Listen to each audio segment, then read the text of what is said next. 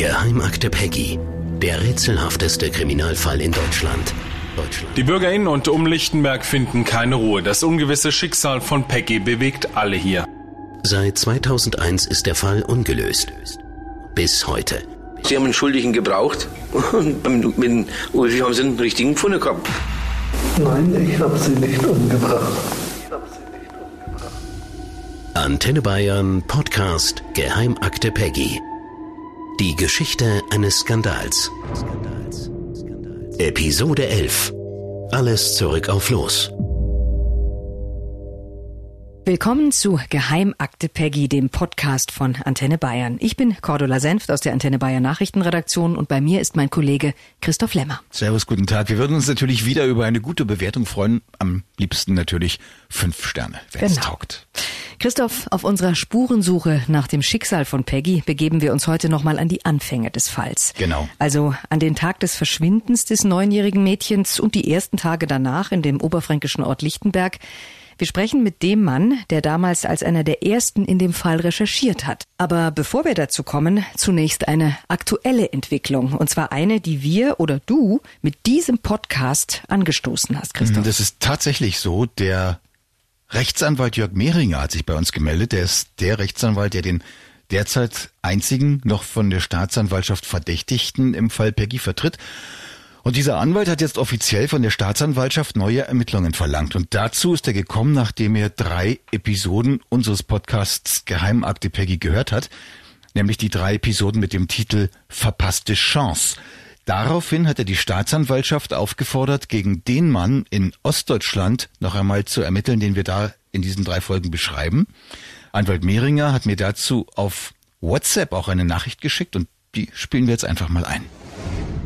Vielen Dank, Herr Lemmer, für Ihren Podcast, der endlich einmal aufzeigt, was in der Vergangenheit versäumt wurde. Ich weiß auch nicht, ob man das jetzt irgendwann nochmal nachholen kann, aber die Folgen sechs bis acht Ihres Podcasts haben mich schon sehr, sehr nachdenklich gemacht und haben mich nunmehr dazu inspiriert, doch bei der Staatsanwaltschaft in Bayreuth und bei der Soko neue Ermittlungen in diese Richtungen zu fordern, zumal ich weiß, dass diese vier Markerproben, die eingeholt worden sind, dass man die weder in Lichtenberg, weder bei meinem Mandanten noch in der Umgebung von Lichtenberg gefunden hat.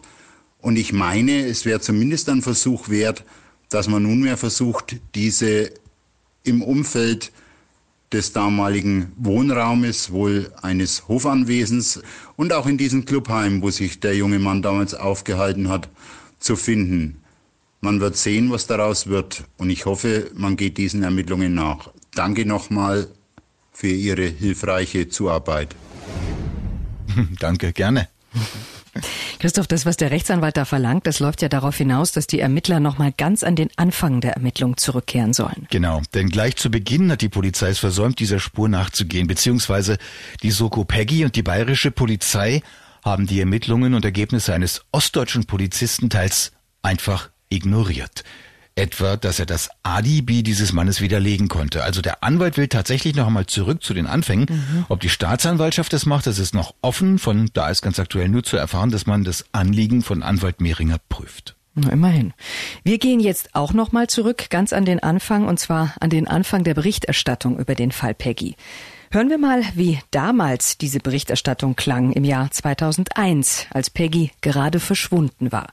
Natürlich hat auch Antenne Bayern, haben auch wir damals über den Fall berichtet.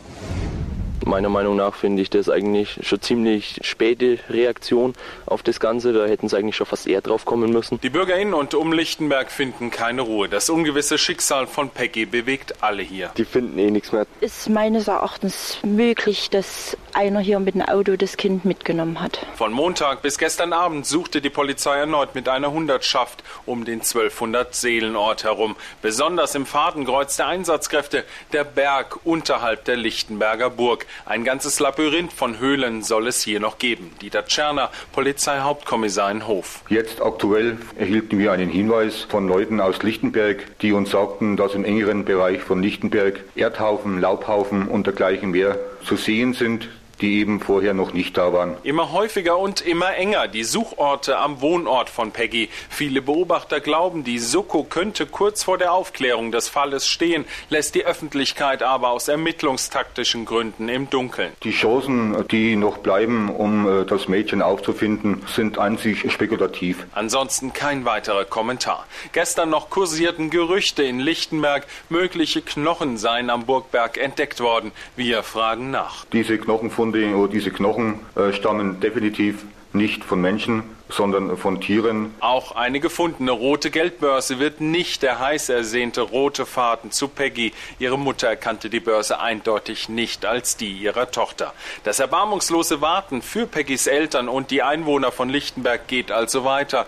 Und es dreht sich die immer wiederkehrende Frage, hätte man an jenem nebligen und trostlosen 7. Mai 2001, als Peggy verschwand, nichts bemerken müssen. Normalerweise passt ja nicht auf, weil du nicht denkst, es passiert sowas. Aber es ist passiert. Aus Lichtenberg, Stefan Burkhardt, Redaktion Oberfranken.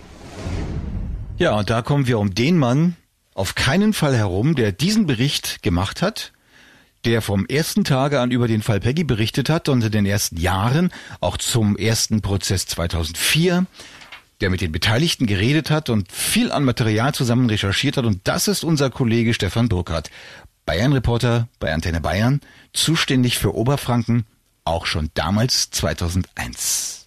Du warst der Erste bei Antenne Bayern und einer der ersten Reporter überhaupt, die sich mit dem Thema Fall Peggy, dem Verschwinden dieses kleinen Mädchens überhaupt beschäftigt haben und darüber berichtet haben. Kannst du dich noch erinnern, wie du zum ersten Mal mitbekommen hast, dass die Peggy verschwunden ist, was das für eine Nachricht war, wie du da reagiert hast? Ja, also ich kann mich da relativ genau dran erinnern, weil das war direkt nach einem Urlaub von mir, kam zurück, war so etwa der erste, zweite Urlaubstag. Äh, und dieser Fall Peggy, der begann so wie viele Vermisstenmeldungen, äh, wenn die Polizei sagt, ja, okay, Kind ist nicht nach Hause gekommen. Im Allgemeinen hofft und weiß man ja dann doch auch aus einer gewissen Reporter-Erfahrung heraus, das wird sich geben innerhalb der nächsten, sagen wir mal, 10 bis äh, 20 Stunden. Und hinter vorgehaltener Hand hat das die Polizei genauso gesehen. Man hat am Anfang gesagt, naja gut, Kind ist weg, wir müssen es melden. Wir haben es dann auch gemeldet, Peggy ist weg, bitte, wer was weiß, äh, Hinweise geben bitte. Und so äh, verging, sagen wir mal, der erste Tag. Inzwischen sind ja fast 20 Jahre vergangen. Immerhin ja. weiß man, dass sie tot ist. Die sterblichen Überreste wurden ja gefunden, aber das war natürlich so im Mai 2001 noch ein ganz weiter Weg bis dahin. Wann ging das denn los, dass der Fall anfing, sich eben anders zu entwickeln als der übliche Vermisstenfall? Also es war eigentlich der zweite oder dritte Tag, ich weiß es nicht mehr ganz genau, als sich die äh, Polizei dann entschloss, wirklich die Brechstange auszupacken. Und äh, dieser winzige kleine Ort Lichtenberg äh, dann äh, praktisch über Nacht äh, überflutet war von Polizeikräften. Ich weiß noch genau, äh, es gab da so ein riesiges Feld zu einem Waldrand hinauf und da stand also eine Polizeischlange von Mannschaftswagen, das mögen vielleicht 30 Fahrzeuge gewesen sein, vielleicht auch noch mehr. Und das hat einfach dieser kleine, winzige Ort überhaupt nicht begreifen können. Die Bürger haben gar nicht kapiert, was passiert denn da jetzt? Es gab ja dann Hundertschaften, die Felder, dann später auch Wälder äh, durchkämmt haben. Man hat die Bilder ja dann plötzlich auch in der Tagesschau gesehen. Allein die Dimension national wird über diesen kleinen Ort berichtet. Das war schon äh, für dieses Lichtenberg einfach unfassbar für die Bürger dort. Da hat man gemerkt, jetzt äh, hat das eine Dimension angenommen. Jetzt geht's hier um was ganz, ganz Großes, was die Welt so besehen hier, zumindest in diesem kleinen oberfränkischen äh, Örtchen, noch nicht gesehen hatte. Die Polizei hatte mit Riesenaufwand, du hast das beschrieben, gesucht und gesucht, aber eben nicht gefunden. Dann wurde die erste Sonderkommission gegründet. Das ging ja dann auch relativ schnell. Das heißt, der Fokus, der verlagerte sich dann von Verschwinden und Suchen hin auf Ermitteln, Polizeiarbeit, irgendwas Kriminelles, was eine Rolle spielen könnte. Wie hast du das in Erinnerung? Also ich kann mich erinnern, dass äh, natürlich die Bevölkerung äh, ganz extrem davon betroffen war und auch ganz am Anfang noch mitgesucht hat. Da sind Mitschüler plötzlich losmarschiert, haben da äh, nach der Schule mittags äh, gesucht, einfach irgendwo, einfach um was zu tun. Es haben sich Eltern zusammengetan, eben auch um der Familie, zumindest der Mutter ähm, äh, von Peggy, äh, zu helfen, Unterstützung anzubieten. Und äh, im Laufe der Zeit aber, in den, äh, sagen wir, drei, vier Wochen, weiß ich noch danach, gab es so eine gewisse Wende, dass die ähm, Personen, die ganz offenherzig da unterwegs waren, versucht haben, eben alles zu tun in Lichtenberg, dass die irgendwann mitbekommen haben, hoppla, diese Soko, die ermittelt ja auch gegen Bürger unter uns. Also irgendwie der Nachbar möglicherweise könnte damit was zu tun haben. Und es war eben nicht mehr diese mysteriöse Person von auswärts, die irgendwie in unsere äh, friedliche Welt eingegriffen hat und äh, Peggy da irgendwie weggezerrt hat auf dem Weg zur Schule, sondern äh, es gab dann immer mehr Hinweise darauf, dass tatsächlich hier aus dem Ort es jemand sein konnte. Und das hat die Stimmung auch dann total verändert. Jeder hat sich plötzlich zurückgezogen und es war eigentlich ab da ja so eine so eine Anti-Haltung gegenüber auch Fragen von außen und das hat sich in den äh, Jahren, in fast zwei Jahrzehnte ja äh, eher noch verfestigt jetzt in der Zwischenzeit. Du hast damals sehr viel über den Fall berichtet und ich habe im Archiv von Antenne Bayern einige dieser alten Berichte gefunden. Einen möchte ich gern einspielen. Da hast du mit der Mutter von Peggy gesprochen und ein Stimmungsbild gezeichnet. 30 Tage nach Peggys Verschwinden war das. Die kann ja überall sein. Deutschland ist groß. Peggy bleibt weiter verschwunden. Seit dem 7. Mai nun fehlt von der Schülerin jedes Lebenszeichen, das Markenzeichen der Kleinen. Es war ihr Vertrauen, ihre Hilfsbereitschaft. Kinder, die kleiner sind oder wo man sagen könnte, die Hilfe brauchen, habe ich immer gesagt, eine Spitze oder Mutter Teresa. Nur mit viel Ablenkung und mit der Konzentration auf ihre vierjährige Tochter Jasmin übersteht die Mutter diese zermürbende Zeit des Wartens und der Ungewissheit. Heute ist Tag 30. Das es wird den Hinweisen intensiv nachgegangen, egal ob das irgendwelche Pendler oder Wahrsager sind. Über 1000 Hinweise sind es schon, der Richtige war nicht dabei. In die Polizei setzt die Mutter all ihr Vertrauen, das in die meisten ihrer Nachbarn in Lichtenberg hat sie verloren. Ganz wenige Ausnahmen, aber ansonsten kann man das Thema vergessen. Zu verletzend seien die Aussagen vieler nach dem Verschwinden von Peggy gewesen. Und wenn ich mir dann vorwerfen lassen muss, dass ich arbeiten gehe, um meinen Kindern was bieten zu können und nicht mich auf Vaters Staat seine Tasche lege, da haut es mir schon die Fragezeichen aus dem Kopf. Peggy wäre an jenem Mittag, als sie verschwand, alleine zu Hause gewesen. Wenn ich meiner Tochter einen Schlüssel gegeben habe, so wie ich sie gemacht habe, da war sie ganz stolz. Meine Mama vertraut mir. Ich kriege einen Schlüssel brauche mich nicht ständig abzumelden, brauche mich nicht ständig irgendwo zu melden. Die kleine Peggy war ihre ganz große, zuverlässig und verständnisvoll. Sie wusste und akzeptierte, dass Mutti als Alleinerziehende arbeiten gehen musste. Und wie gesagt, sie ist halt sehr sensibel und empfindlich. Über das, was Peggy zugestoßen sein könnte, die Mutter schweigt. Egal was geschehen ist, noch ist Hoffnung aber da, sagt sie. Und solange man mich nicht vom Gegenteil überzeugt, gebe ich die Hoffnung auch nicht auf, dass sie lebt dass er wiederkommt. Stefan Burkhardt, Redaktion Oberfranken. Stefan, zu der Zeit ist Peggys Verschwinden ja in den Medien immer weiter hochgekocht als Thema und du hast dann auch selber angefangen, aktiv Themen zu recherchieren. Ja gut, es war ja äh, auch damals äh, äh schon die Situation, dass äh, eine ein Art äh, Internet da war, noch nicht so genutzt wie jetzt, aber man konnte schon irgendwo untereinander in äh, Verbindung treten. Und ich kann mich eindeutig an Mails erinnern, die kamen dann auch teilweise anonym mit Hinweisen, man solle doch äh, hier einfach mal bitteschön nachfragen oder dort bitte schön nachfragen. Es gab dann auch eine ganze Reihe von äh, Spezialisten aus der, äh, ich will mal sagen, Pendlerszene oder ja, äh, Wahrsagern gewissermaßen, die äh, Bilder hatten nachts, äh, äh, wo Peggy sein könnte jetzt und die dann anboten, man könne ja zu einem solchen Ort gehen.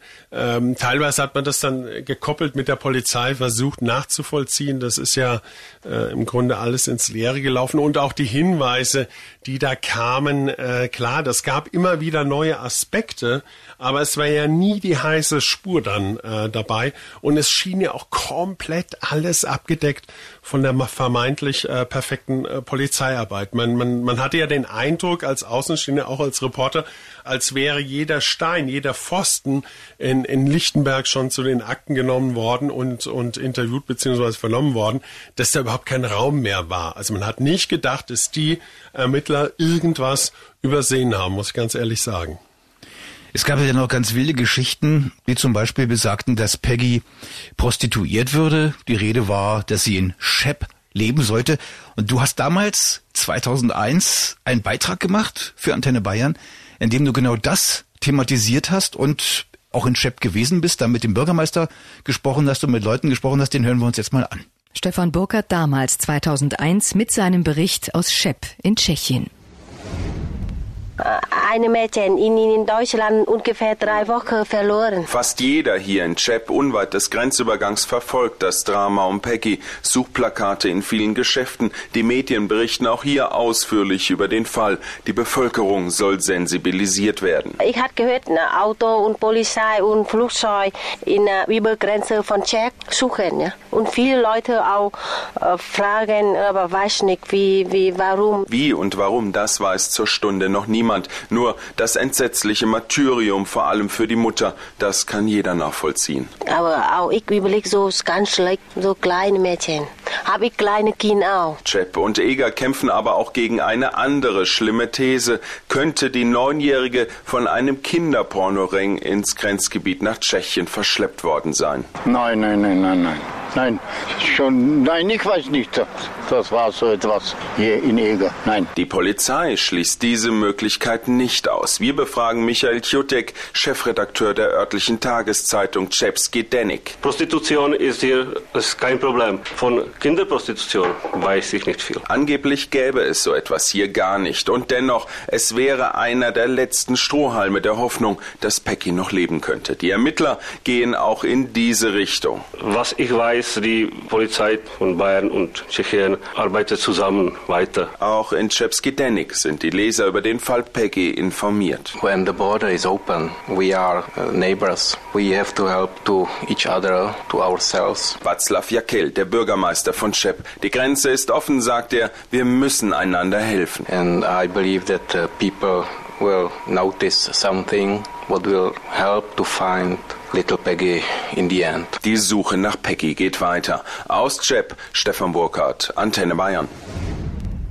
Ja, das war 2001 Stefan Burkhardt und jetzt 2019 steht derselbe Stefan Burkhardt mit uns zusammen hier im Studio. Kannst du dich noch an diese Fahrt nach Shep erinnern?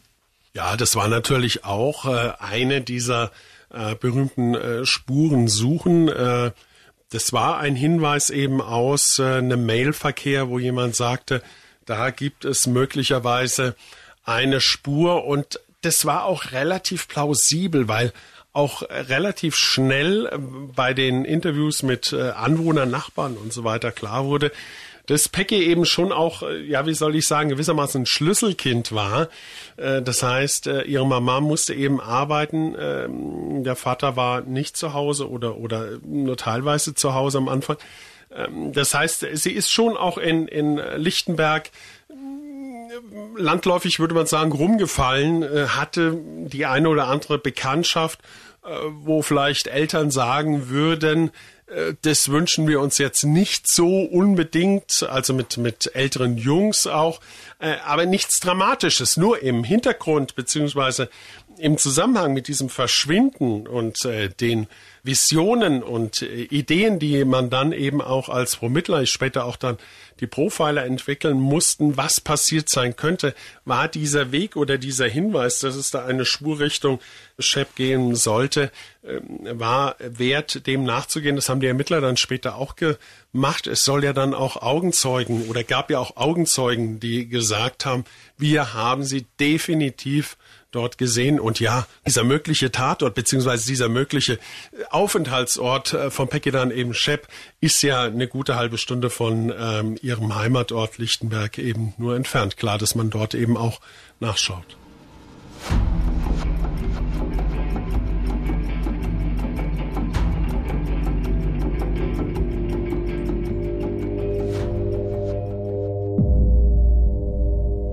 Geheimakte Peggy. Diese Episode heißt zurück auf Los. Und genau das tun wir heute mit Stefan Burkhardt, der damals nach Peggys Verschwinden über den Fall berichtet hat, für Antenne Bayern und mit sehr viel Aufwand und Recherchearbeit auch damals schon. Stefan, wir hatten ja eben schon einen deiner Beiträge gehört, für den du auch mit Peggys Mutter gesprochen hast. Wie hast du die damals in Erinnerung? Mit der hast du dich ja auch mehrmals getroffen. Ich glaube, dass wir auch äh, zeitweise äh, fast schon einen, einen freundschaftlichen, zumindest sehr vertrauenswürdigen äh, äh, Kontakt hatten. Ich kann mich erinnern, sie hat mich auch äh, zwei, dreimal angerufen, äh, gefragt, ob ich über das eine oder andere irgendwas gehört hätte. Und ähm, ich habe schon den Eindruck gehabt, dass sie, äh, ich habe sie als als sehr starke, sehr entschlossene und äh, ja, wie soll ich sagen, also äh, sehr, sehr äh, kämpferische Mutter erlebt, äh, die alles tut, ihre Tochter zurückzugewinnen, ähm, die jetzt aber in diesem Augenblick einfach auch äh, am Boden war und äh, fast in einer anderen Welt gelebt hat. Also sie war nicht mehr im Hier und Jetzt in einer gewissen Weise, sondern äh, es drehte sich alles nur um das nächste Klingeln des Telefons. Ein Telefon, irgendein Handy äh, musste immer äh, dabei sein, dass sie logischerweise ständig erreichbar ist und äh, sie hat alles studiert, was damals an Informationen eben auch aus der Presse kam. Ich meine, mich erinnern zu können, dass also Zeitungsausschnitte beziehungsweise Zeitungsberge da auch im, im, im Zimmer lagen. Das weiß ich nicht mehr ganz genau. Ach, warst du drin bei ihr in der Wohnung damals? Äh, ich war bei ihr in der Wohnung, aber nicht in dem Wohnort, in dem Elternhaus von Peggy in äh, Lichtenberg. Marktplatz äh, 8. Marktplatz 8, genau, sondern äh, ich war in einem in einer Wohnung, das wohl äh, den Eltern von äh, Frau gehörte äh, in der Nähe von Schwarzach. Sehr abgelegen, kleines Örtchen, kleines Häuschen. Und äh, dort hatte sie sich dann äh, zurückgezogen und, ja, man könnte sagen, so einen kleinen Krisenstab eingerichtet. Dort äh, hatten nur Zugang ihre engsten Freunde zu dem Zeitpunkt. Äh, äh, sie hatte, glaube ich, äh, wenn ich mich recht erinnere, mindestens mal ein Telefon extra. Also ich kann mich erinnern, dass da kreuzungsquer irgendwelche Telefone waren, dass sie also ständig erreichbar ist. Das war ihr ganz, ganz wichtig. Und ja, ähm, sie war dort äh, äh, auf Standby geschaltet, gewissermaßen wie in einer anderen Welt. Ja, es ging nur drum, was man ja absolut verstehen kann. Wie komme ich zu Informationen, was mit meinem Kind passiert ist? Und äh, das Allerwichtigste, wie kriege ich sie zurück? Sind ja damals eigentlich auch die Nachbarn äh, mal begegnet, äh, die im selben Haus in Lichtenberg wohnten, also Marktplatz 8. Da waren ja zwei Wohnungen vermietet. Einmal die, die die Susanne mit äh, ihrem Mann und den zwei Kindern bewohnte und dann eben noch Nachbarn, ihre beste Freundin, die aus Halle nachgezogen war, aus Ostdeutschland. Also die unmittelbaren Nachbarn waren eigentlich ganz schnell nach dem Verschwinden ich würde mal sagen, so ein, zwei Wochen im Grunde nicht mehr ansprechbar, was ein Stück weit äh, einfach mit, äh, ja, ich will es mal beschreiben, dem dreisten Medienverhalten äh, oder Medienübergriffen einiger äh, Spezialisten, insbesondere der äh, Boulevardpresse oder einer Boulevardpresse zu tun hatten. Die wollten unbedingt Bilder. Die, äh, es gab da wohl auch irgendeinen Vorfall, wo man fast eingestiegen ist in eine Wohnung. Äh, also all das hat dazu geführt, dass die äh, plötzlich dann Medien per se, dass die das nicht mehr differenziert haben, das kann man sehr gut nachvollziehen, einfach als Feindbild gesehen haben und zugemacht haben. Und auch mir war es dann nicht mehr gegeben, äh, großartig mit, mit äh, Nachbarn äh, zu sprechen. Ganz am Anfang hatten die ja äh, viele äh, Termine mit der Polizei waren gar nicht greifbar in den ersten drei, vier Tagen. Und danach war eigentlich auch ganz schnell Schluss, dass die zugemacht haben oder auch zum Teil gar nicht mehr da waren, äh, erst mal eine Woche irgendwo zu Verwandten äh, gefahren sind, weil das war ja ein, ein Medienauflauf. Da konnten die überhaupt nicht mit umgehen, die Menschen dort. Dann gab es Leute in Lichtenberg, also alteingesessene Lichtenberger, die mit der Peggy zu tun hatten oder die Peggy kannten, von Schulfreundinnen bis hin auch zu Kaufmann Langheinrich. Sagt der dir noch was? Mit dem habe ich wenig zu tun gehabt. Ich wusste, dass der irgendwo da eine äh, Verbindung oder Beziehung hatte. Ich habe mit ihm damals nicht gesprochen. Stimmt gar nicht, hast du. Echt, hab ich? Hast du. Hm, hast du vergessen über die lange Zeit. Wir hören es uns jetzt mal an. Das geht einem schon durch Mark und Bein, wenn man sowas hört. Das Kind verschwindet, ohne dass sie ein Hinweis hinterlassen wurde. Jürgen Langheinrich hat seinen Lebensmittelladen in Lichtenberg quer gegenüber vom Haus mit der Nummer 8. Von dort kam seine treue Kundin Peggy. Meistens sollte sie Brötchen holen für das Frühstück mit ihrer Mutti und Schwesterchen Jasmin. Es gibt so viele Gerüchte. Man muss halt warten, wie die Ermittlungen sind und wenn sie dann gefunden wird. Das Landeskriminalamt ist in den Fall mittlerweile eingeschaltet. Noch einmal werden rund 4000 Hinweise durchforstet nach dem vielleicht bisher übersehenen entscheidenden Hinweis. Und noch immer heißt es von der Polizei wie schon seit Monaten. Eine heiße Spur in diesem vermissten Fall gibt es leider immer noch nicht. Eine Aussage, die sich für die 1200 Einwohner hier wie ein dunkler Schleier über der Idylle des Örtchens festgesetzt hat. Die Leute mit Kindern sind schon vorsichtiger geworden, lassen die Kinder nicht mehr so alleine auf die Straße. Die Mutter von Peggy gehört nicht mehr zu den Einwohnern. Zu groß der Schmerz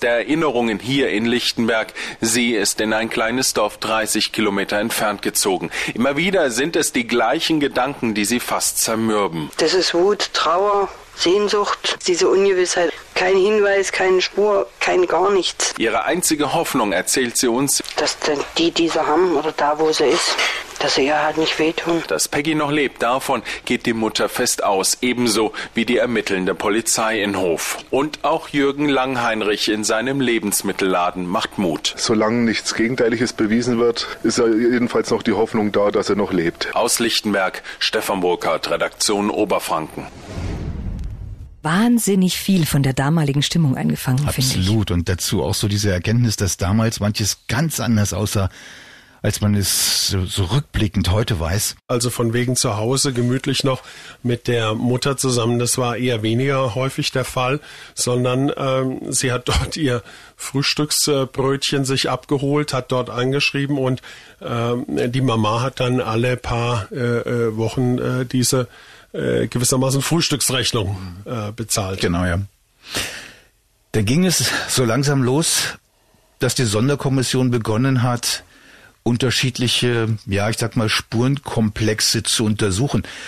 Heute in der Rückschau, da weiß man natürlich sehr viel besser, was da passiert ist, weil sehr viel an Dokumenten und Akten offen liegt. Damals war das alles viel verschlossener. Die Soko hat sich sicherlich nicht hingestellt und jeden einzelnen Verdächtigen einzeln aufgezählt und genau berichtet, wie sie da ermittelt, äh, so wie man das eben heute nachvollziehen kann. Was hast du von diesen Ermittlungen mitgekriegt, wann es losging und wie sich das dann irgendwann zugespitzt hat? Na gut, die Ermittlungen waren natürlich auch für einen solchen Ort äh, extrem massiv. Man hatte wirklich hinterher den Eindruck, äh, wenn man auch mit Bewohnern gesprochen hat, jeder kannte äh, fast aus seiner Familie jemanden, der nicht direkt in den äh, Verdachtskreis gewissermaßen gerutscht war, aber zumindest sehr genau und sehr intensiv äh, im weiteren Verlauf dann auch aggressiv äh, äh, interviewt bzw. verhört wurde. Ähm, und man hat schon deutlich spüren können, dass dieser Druck, unter dem die Ermittler standen, irgendeine Lösung, irgendeinen irgendeinen Hinweis irgendwo auszugraben, dass der weitergegeben wurde an äh, die Zeugen. Denn ähm, offenbar haben auch die Ermittler, hat auch die Soko den Eindruck geteilt, den viele Außenstehende ja in ganz Deutschland im Grunde ja hatten. Das kann doch wohl nicht wahr sein, dass in einem so winzigen Ort ein Mädchen verschwindet, ja, und man findet allen Ernstes, weil man mal ausschließt, es wurde von außen irgendwo weggebracht von einem Fremden. Man findet allen Ernstes unter den paar Bewohnern nicht den heißen, äh, die heiße äh, Spur, die dann tatsächlich äh, zur Lösung, zur Aufklärung dieser Tat, dieses Verschwindens eben führt. Und das haben die Ermittler spüren lassen. Dann haben die Ermittler irgendwann einen Verdächtigen gehabt. Ein geistig minder bemittelter Mann, der irgendwie in Verdacht geraten war. Hast du mitbekommen, wie dieser Mann ins Visier der Polizei geraten ist? Ja, das ging so peu à peu. Also man hat am Anfang gehört, es ist jemand, äh, es gibt eine heiße Spur, äh, wie das immer so ist. Natürlich wurde nicht äh, gesagt, wer. Ähm, da in Frage kommen könnte. Aber das war dann schon ein Lauffeuer in Lichtenberg, denn äh, diese äh, Person, äh, von der wir reden, ähm, der Sohn einer Gastwirtsfamilie äh, ja auch noch, logischerweise in, in äh, Lichtenberg äh, so bekannt äh, äh, und auffällig, weil er eben auch noch eine leichte Behinderung hatte. Der war so auffällig wie ein Cello in der Telefonzelle. Also den kannte wirklich jeder. Und ähm, das hat sich natürlich äh, rasend schnell verbreitet, dieser äh, junge Mann als äh, Tatverdächtiger. Aber es kam auch ganz, ganz schnell die Rückfragen. Kann das ernsthaft sein, dass der das womöglich perfekte Verbrechen begehen kann, sprich Mord ohne Leiche. Ja, ist der imstande, irgendwas diesem Kind anzutun? Hat er so viel kriminelle Energie? Das waren die äh, Momente, die dann äh, diskutiert wurden damals in Lichtenberg, als bekannt wurde, wer da als dringend Tatverdächtiger plötzlich auf dem Schirm war. Das heißt, es ist nicht so gewesen, dass der Verdacht geäußert wurde, auch öffentlich geäußert wurde, auch in Medien geäußert wurde und die Leute dann über ihn hergefallen sind, quasi vorverurteilt haben und gesagt haben, oh, oh, der Böse. Absolut nicht. Es gab zwei Lager. Es gab äh, äh, durchaus äh, das Lager, das gesagt hat, ja, boah, wer soll's anders gewesen sein, können wir uns gut vorstellen. Aber auch motiviert und angetrieben von diesem Bedürfnis, den Fall aus der Welt zu schaffen, Klarheit zu haben im Ort. Da war man einfach dankbar und wollte gar nicht mehr zulassen, dass man sich da auf einem Irrweg befindet. Und dann gab es das andere Lager, das äh, ganz äh, realistisch und objektiv versucht hat, äh, sich dort reinzudenken, empathisch sich auch in diese Person versetzt hat und einfach der Meinung war, auf gar keinen Fall, der kann es nicht gewesen sein. Also noch vor dem ersten Prozess ging das los, dass Zweifel auftauchten, dass die Arbeit der Ermittler umstritten war? Schon damals, als Peggy erst kurze Zeit weg war und niemand was über ihr Schicksal wusste. Dann ist über die Monate weiter ermittelt worden gegen besagten Mann. Und dann ist er angeklagt worden und der Prozess begann. Da hast du ja damals drüber berichtet. Was hast du da noch so im Kopf? Also ich kann mich erinnern, dass äh, der Angeklagte vom ersten Moment an im Grunde ein, zwei, äh, zwei Gesichter hat. Man hat gemerkt, zum einen, er hat kaum kapiert, welche Dimension da gerade stattfindet in diesem Prozess, dass es um einen Mordprozess und zwar gegen ihn geht. Und auf der anderen Seite hat man deutlich gespürt, wie er sichtlich diese unerhörte Aufmerksamkeit genossen hat. Dass plötzlich so viele Menschen um ihn herum nach ihm geschaut haben. Am liebsten hätten ja auch alle mit ihm Interviews gemacht. Es, es war ein Ran regelrecht nach ihm. Er war plötzlich im Mittelpunkt in diesem Ort. Das hat sich in diesem Augenblick mit dem äh, Beginn des äh, Mordprozesses äh, schlagartig geändert. Und da ist eben auch Ulfi nochmal in eine ganz andere Welt eingetreten. Und für meine Begriffe hat genau dieser Fakt dafür gesorgt, dass er auch immer wieder sehr kooperativ war und gemerkt hat, wenn er irgendwas sagt, wenn er irgendwo mitgeht äh, und, und mögliche Vorhaltungen bestätigt, dass er gewissermaßen weiter im Spiel bleibt. Ja, er, er, er, er ist weiter die Person, um die es geht. Das ist interessant.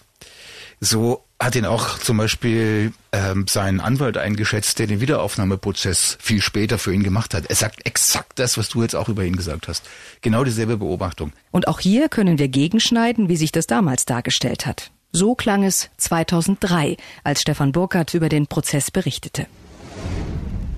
Kann der geistig behinderte Angeklagte dem Prozess folgen? Begreift er, was um ihn herum in der Verhandlung geschieht? Die Mutter des Angeklagten. Ich bin halt nach wie vor der Meinung, dass es vielleicht doch noch Gerechtigkeit auf der Welt gibt. Und ich bin auch nach wie vor, wir sind nach wie vor der Meinung, die ganze Familie, dass unser Sohn mit dem Verschwinden der Peggy nichts zu tun hat. Die Verteidiger wollen ein weiteres Gutachten über die Verhandlungsfähigkeit des 25-jährigen Angeklagten, der nach amtlicher Meinung über den Geisteszustand eines 13-Jährigen verfügt. Die Zwickmühle scheint immer auswegloser für die Justiz. Der einzige Beweis für das angebliche Verbrechen an Pecky sind die ersten Aussagen des 25-jährigen Angeklagten, mittlerweile aber zurückgenommen. Es steht auf der Kippe, Was ist an dem Tag passiert? Eine Leiche des Mädchens gibt es bis heute nicht. Die Mutter von Peggy hält den Angeklagten an jedem Prozesstag fest im Auge, als wolle sie die Wahrheit herauszerren. Reden will sie nicht. Carola Böhm, die Anwältin, hofft auf den Kompromiss, der einen Abbruch des Verfahrens verhindern würde. Dass zumindest halbstündig bzw. stündlich eine Unterbrechung stattfindet, wo die Anwälte mit ihm sprechen können und ihm klar machen können, was abläuft und was abgelaufen ist im Prozess. Der Prozess muss geführt werden. Der Bürgermeister von Lichtenberg, Horst Köhler, spricht aus, was alle Prozessbeteiligten fühlen. Ich kann weder dem Angeklagten noch der Mutter von Peggy zumuten, dass aus diesem Prozess herausgegangen wird und keiner weiß was. Geplant wäre die Fortsetzung des Prozesses heute ab 9.30 Uhr. Aus Hof, Stefan Burkhardt, Redaktion Oberfranken. Wenn die damals geahnt hätten, dass genau das passiert, dass der Prozess zu Ende geht und Jahre später stellt sich heraus, dass eben doch nichts aufgeklärt ist im Fall Peggy. Ja, und dann kam aber erst mal 2004 das Urteil. Der Angeklagte wurde wegen Mordes an Peggy verurteilt. Stefan, wie hast du das damals wahrgenommen? Ja, das war also die, der der Prozessverlauf, die Beweisführung bis äh, dato war wirklich äh, geprägt von diesem Druck ein Ergebnis beibringen zu müssen. Das hat man eindeutig gemerkt und äh, ähnlich wie so ein Puzzlespiel, wie man das so aus Kindheitstagen kennt, wenn das Puzzle nicht passt, dann wird's passend gemacht, als hätte man mit dem Hämmerchen den einen oder anderen äh, Baustein in diese in diesen Tatablauf da reingehämmert. Ich kann mich erinnern, da ging es um Steine auf Stufen, die im Weg waren, auf einem Weg, wo er angeblich Peggy verfolgt habe, wo klar war, er könnte so einen Stein gar nicht bewegt haben, äh, weil er einfach zu schwer ist und das Ganze zu schnell ging. Der ganze Tatablauf, es hat alles nicht, wenn man sich so vorgestellt hat. Und man war ja vor Ort und hat es sich dort angeschaut und ähm, rekonstruiert, äh, Sachverständige mit dabei. Ähm, und man kam wirklich zu vielen Zweifeln auf diesem Weg. Wie soll das passiert sein? Und trotzdem, am Ende des Tages äh, hält der Staatsanwalt in seinem Plädoyer genau diesen Tatablauf minutiös fest, hält daran fest und wirft äh, diesen eben vor. Und ja, dann das Gericht äh, zieht sich zurück und äh, wir haben die Urteilsverkündung und es ist, ich weiß noch, in diesem Raum, der vollgestopft war mit Menschen. Es waren Medien aus ganz Deutschland da. Der äh, Hof vor diesem Landgericht war vollgestopft mit Übertragungsfahrzeugen. Also es war unfassbar, was für ein Medienaufkommen. Das gab es nie zuvor und hat es danach auch nie mehr gegeben. Ja, und dann kam eben das Urteil und es hieß schuldig. War auch eine ganz eigenartige Stille danach. Als hätte man zwar irgendwie die Akte geschlossen, aber irgendwie war jedem doch klar, da passt was nicht. Irgendetwas stimmt da nicht. Es war eine ganz eigenartige Stimmung und auch bei mir. Ich kann mich erinnern, ich bin kurz danach zur Tankstelle gefahren, äh, weil ich tanken musste noch äh, für den Rückweg und äh, dort waren zufälligerweise auch zwei Prozessbeobachter, die mit in dem Prozess saßen. Und es ging um die Frage, kann das wirklich sein? Nicht, jawohl, das ist so und äh, hat er mit Recht bekommen, sondern es war, der Zweifel war von Beginn an da. Es war ja auch die ganze Zeit so, dass niemand wusste, was mit der Peggy wirklich passiert war. Es gab ja keine Leiche. Ja, das war natürlich äh, der, der Hauptgrund für die Zweifel, dass man einfach diesem nicht zugetraut hat, dass er einen perfekten Mord, eben den Mord ohne Leiche begehen könnte. Denn zu diesem Zeitpunkt fehlte wirklich nach allen Suchen, nach allen Grabungen, nach allen Spürhundeinsätzen, Helikopter, Düsenjets sind über äh, Lichtenberg geflogen, um irgendwie, irgendwann, irgendwo was zu finden. Man hat es nicht geschafft. Und den sperrt man jetzt weg und die Geschichte ist erledigt. Das konnte so nicht aufgehen. Das war eigentlich zur, zum Zeitpunkt der Urteilsverkündung schon völlig klar. Und wenn man sich das mal anhört, wie du, Stefan, damals im April 2004 über das Urteil im ersten Peggy-Prozess berichtet hast, da wirkt das gerade heute 2019 ja, wirklich beklemmend. Und Stefan, das sind natürlich auch einerseits klare Worte von allen Seiten, aber zugleich in einer so düsteren Stimmung. Also mhm. man versteht das in der Rückschau, was euch und allen Beteiligten damals so durch den Kopf gegangen sein muss. Hören wir uns das mal an. Stefan Burkhardt am 30. April 2004, dem Tag des Urteils in Hof. Die Mutter weinte, als gegen 9.10 Uhr heute Morgen im Namen des Volkes das Urteil fiel. Lebenslang keinen Verhandlungstag hatte sie ihr ausgelassen und heute dann das aus ihrer Sicht große Erfolgserlebnis. Ich hoffe nur, dass ich jetzt meine Tochter noch kriege, dass sie halt auch endlich ihre Ruhe findet, weil das ist ja immer noch das die einzigste Frage, die noch offen ist, wo sie ist. Und ich bin von der Tat überzeugt gewesen, das habe ich bisher in der Öffentlichkeit auch gesagt. Und das Einzige, was ich jetzt noch möchte. Ich möchte meine Tochter wieder haben. Minutiös nahm der Vorsitzende Richter Georg Hornig in seiner fast zweistündigen Urteilsbegründung jeden Zeugen unter die Lupe und immer wieder sei die Kammer dann zu dem Ergebnis gekommen, ein Alibi zum Tatzeitpunkt gibt es nicht und angebliche Beobachtungen von Zeugen, die Peggy nach dem angenommenen Todeszeitpunkt gesehen haben worden, die wurden ad absurdum geführt. Wolfgang Schwemmer und Walter Bagnoli, die beiden Verteidiger, die machten einen fassungslosen Eindruck bei diesem Urteilsspruch, zogen sich dann nach Ende der Begründung durch das Gericht erstmal 15 Minuten mit ihrem Mandanten zurück und äh, verkündeten schließlich den Gang in die Revision. Das ist eine Entscheidung von fünf Menschen, die aber immer noch keine Leiche haben, die immer noch ihre Meinung auf äh, die Aussage des geistig Minderbegabten stützen und alle anderen objektiven Umstände, wie zum Beispiel die Zeugen, mit dem Hinweis auf eine Täuschung erledigt haben. Man will also in Revision gehen.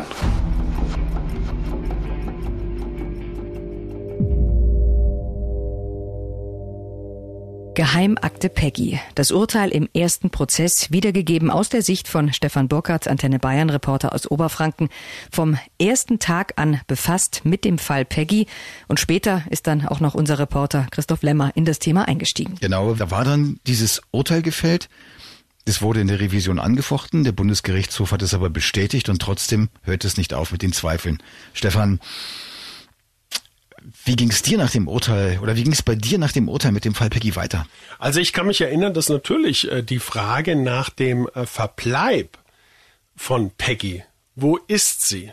Plötzlich tauchten wieder irgendwelche Hinweise auf. Es gab ja Familienbeziehungen Richtung Türkei.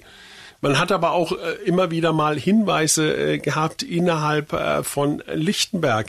Es wurden ja dann auch in der Folgezeit immer wieder auch in Lichtenberg Hinweise verfolgt, wonach es nochmal Tipps gegeben hatte, da könnte Peggy sein oder dort könnte es eine Spur geben, auch Hinweise auf Tatwerkzeuge. All das hat man ja untersucht und in erster Linie, weil man vermutlich eben sicher war, so konnte es nicht abgelaufen sein, wie man sich das in dieser Urteilsbegründung und in diesem Abschluss der Akte Peggy äh, zunächst äh, ausgemalt hatte. Relativ kurz nach dem ersten Urteil ist es ja sogar so weit gekommen, dass einzelne Bürger von Lichtenberg und auch einzelne Leute, die in der Umgebung wohnen, in anderen Orten, in Münchberg zum Beispiel, die Frau Rödel, Gudrun Rödel, eine Initiative gegründet haben für den Verurteilten. Auch das ist ja etwas ganz und gar Ungewöhnliches. Da wird einer verurteilt wegen Mordes an einem kleinen Mädchen und trotz dieses, dieser, dieser eigentlich monströsen Anklage, die jeden abstößt, gibt es da jetzt eine Gegenbewegung, also Leute, die eine Initiative für diesen Verurteilten gründen. Da hast du die Anfänge ja auch mitbekommen von dieser Initiative. Und die war getragen und gefüttert und motiviert von den Zweifeln, von den Zweifeln, die immer größer wurden und auch von, ich glaube, ein Stück weit auch von dem Gewissen in der Bevölkerung. Es gab wirklich äh, immer wieder Strömungen, die nicht abreißen wollten, wo man sich getroffen hat im Gasthaus, wo man sich getroffen hat bei Vereinen, Verbänden. Wie gesagt, Lichtenberg ist nicht äh, allzu groß. Das ist wie eine, wie eine riesige Familie gewesen. Und man hat einfach gespürt, da gibt es keinen Frieden, weil man hat nicht die Wahrheit. Es läuft hier was ganz, ganz äh, extrem falsch. Ja.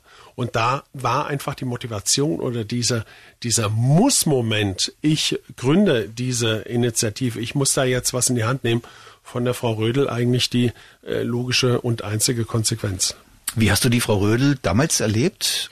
Ich habe sie als extrem integere und, und äh, ambitionierte äh, Frau äh, kennengelernt. Äh, wirklich sehr vertrauenswürdig und äh, um die Sache kämpfend und zum Teil aber auch mit offenem Ausgang. Also äh, man, ich würde ihr nicht vorwerfen, dass sie blind gekämpft hat. Sie hat gekämpft um die Wahrheit in jedem in jedem äh, Atemzug. Ihr ging es um die Wahrheit, was wirklich passiert war. Das war und ist ihre Mission. Ja, und genau das interessiert uns ja auch heute. Und genau das fehlt bis heute. Das fehlt vor allem den Lichtenbergern. Wir hatten mit dem Bürgermeister gesprochen, der die Stimmung in der Stadt geschildert hat, oft recht diplomatisch. Du kennst die Stadt Lichtenberg auch, Stefan. Wie ist dein Eindruck, was da an Stimmungen umgeht? Ja, ich würde mal sagen, der Ort ist ähm, auf möglicherweise Jahre, wenn nicht sogar Jahrzehnte hinweg irreparabel äh, beschädigt. Äh, die Bürger untereinander, äh, denke ich einfach mal, äh, da hat sich weiterhin, es ist eine gewisse Lagerbildung da.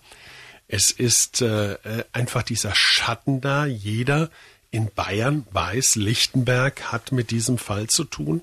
Es wird ja so weit, dass sogar Immobilienpreise äh, für, für Anwesen in, in Lichtenberg äh, deutlich gesunken sind. Also das Haus Marktplatz 8 ist nicht einmal für 15.000 Euro weggegangen ist unverkäuflich. Im Augenblick sind die Ämter ja dabei zu sagen, wir wollen wenigstens die Auslagen haben, die sich auf irgendwie 7.814 Euro belaufen. Also äh, das sind schon äh, sehr gespenstische äh, Situationen, die sich da jetzt einfach ergeben haben. Und äh, im Ort die Stimmung gegenüber Auswärtigen ist nach wie vor einfach sehr auf, auf Ablehnung, sehr auf Vorsicht, weil äh, auch die Lichtenberger mittlerweile verinnerlicht haben, wer von außen kommt, der hat auch fast schon das Gefühl, na, sitzt hier in der Kneipe oder dort im Kegelverein möglicherweise einer, der mehr weiß zum Fall Pecky, möglicherweise ein Mittäter.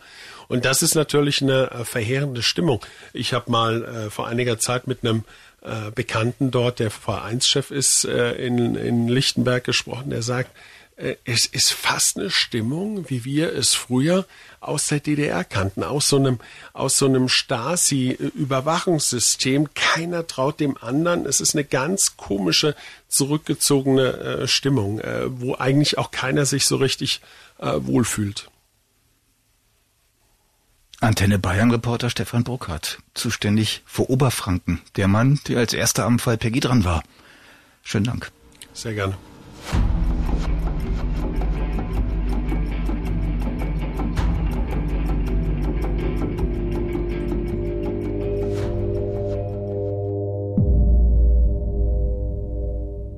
Geheimakte Peggy. Das war die Episode 11. Alles zurück auf Los. Danke an Stefan Burkhardt und danke an Christoph natürlich auch. Und vor allen Dingen, wie geht's weiter? Naja, wir nutzen einfach aus, was über die Zeit so an Erkenntnissen zu dem Fall Peggy dazugekommen ist. Informationen, die die Ermittler damals vor Stefan Burkhardt und allen anderen Berichterstattern noch verborgen halten konnten, die erst sehr viel später mit viel Detailarbeit recherchiert werden konnten. Und wir sprechen über die Methoden, mit denen dieser erste Prozess überhaupt so geführt werden konnte. In der nächsten Woche das Geständnis. Bis dann. Geheimakte Peggy, der rätselhafteste Kriminalfall in Deutschland. Ein Podcast von Antenne Bayern. Jetzt abonnieren.